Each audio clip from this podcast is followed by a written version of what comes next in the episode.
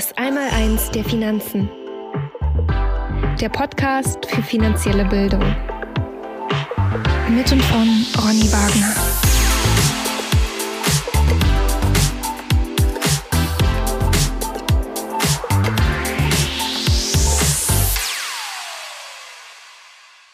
Herzlich willkommen zum Podcast Das Einmaleins der Finanzen.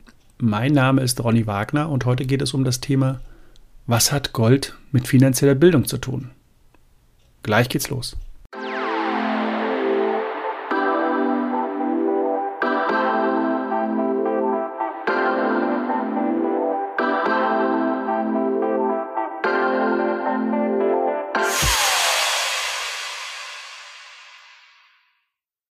Ich werde oft gefragt, warum ich ein Edelmetallhandelshaus gegründet habe und was Gold mit finanzieller Bildung zu tun hat. Ich hatte vor einigen Jahren die Erkenntnis, dass unser Finanzsystem auf Sand gebaut ist.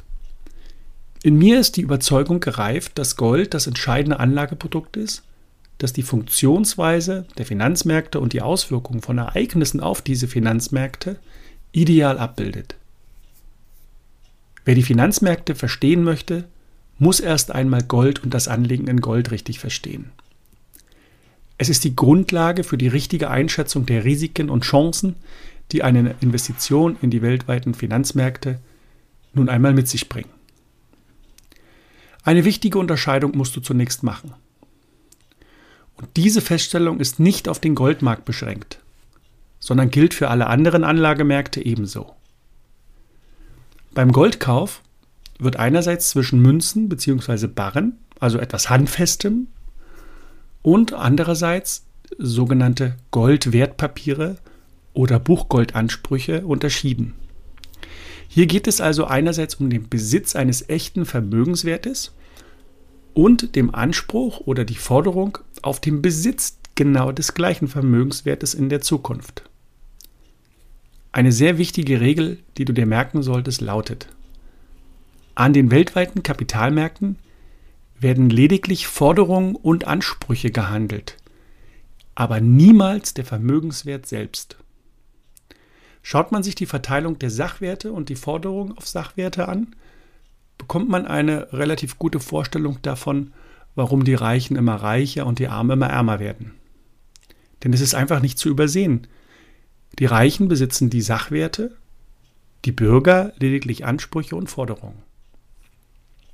Mir ist völlig klar, wer das Rennen machen wird und was sich letztlich durchsetzt. Vermögen entsteht ausschließlich durch Sachwerte und niemals durch Forderungen und Ansprüche. Damit ist noch keiner reich geworden. Zumindest nicht die Käufer dieser Wertpapiere. Um diesen elementaren Unterschied und dessen Auswirkungen auf die Vermögensbildung soll es mir hier heute gehen. Wir befinden uns in den 20er Jahren des 21. Jahrhunderts, einer Phase des epochalen Umbruchs Vergleichbar ist diese Situation mit den goldenen Zwanzigern des vergangenen Jahrhunderts. Die Analogie zu dieser Zeit ist für mich so offensichtlich. Das Ende des Ersten Weltkrieges, gefolgt von der deutschen Hyperinflation 1923, das beides führte zur Auflösung des alten hierarchischen politischen Systems sowie der Währungsordnung.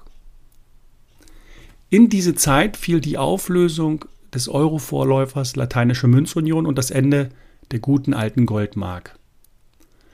Vom Wirtschaftspublizisten Volkmar Muthesius stammt folgendes Zitat. Ich zitiere. War es nicht eine frappierende Koinzidenz, dass beide auf einen Schlag verschwanden? Das Gold aus dem Verkehr und die Fürsten aus ihren Schlössern und aus den Herzen der Untertanen, der Staatsbürger. Zwei Autoritäten stürzten und sie hinterließen den Zwang zur Konstruktion neuer Systeme, zur parlamentarischen Demokratie.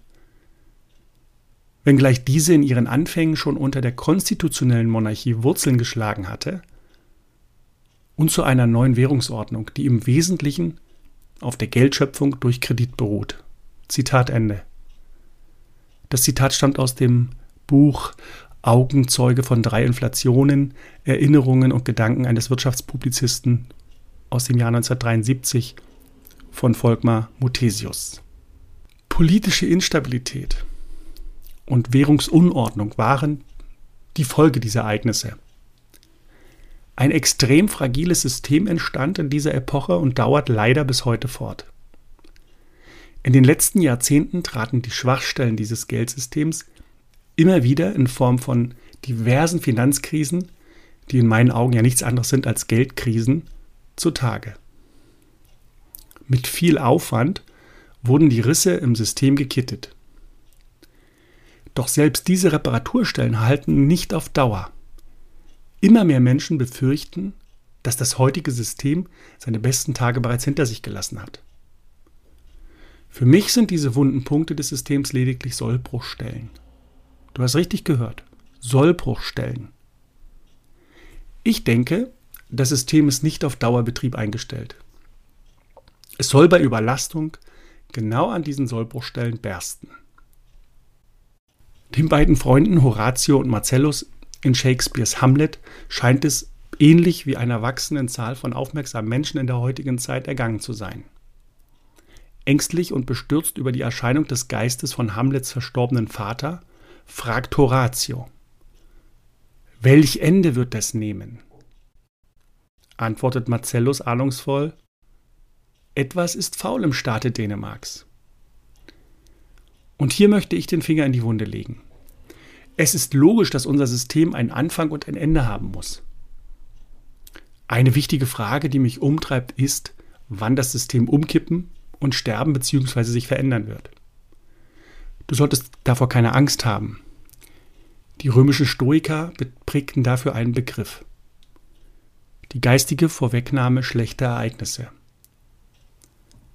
Seneca riet den Menschen, im Voraus den Blick auf zukünftige Übel zu richten und damit deren Kraft zu brechen, wenn sie sich tatsächlich einstellen.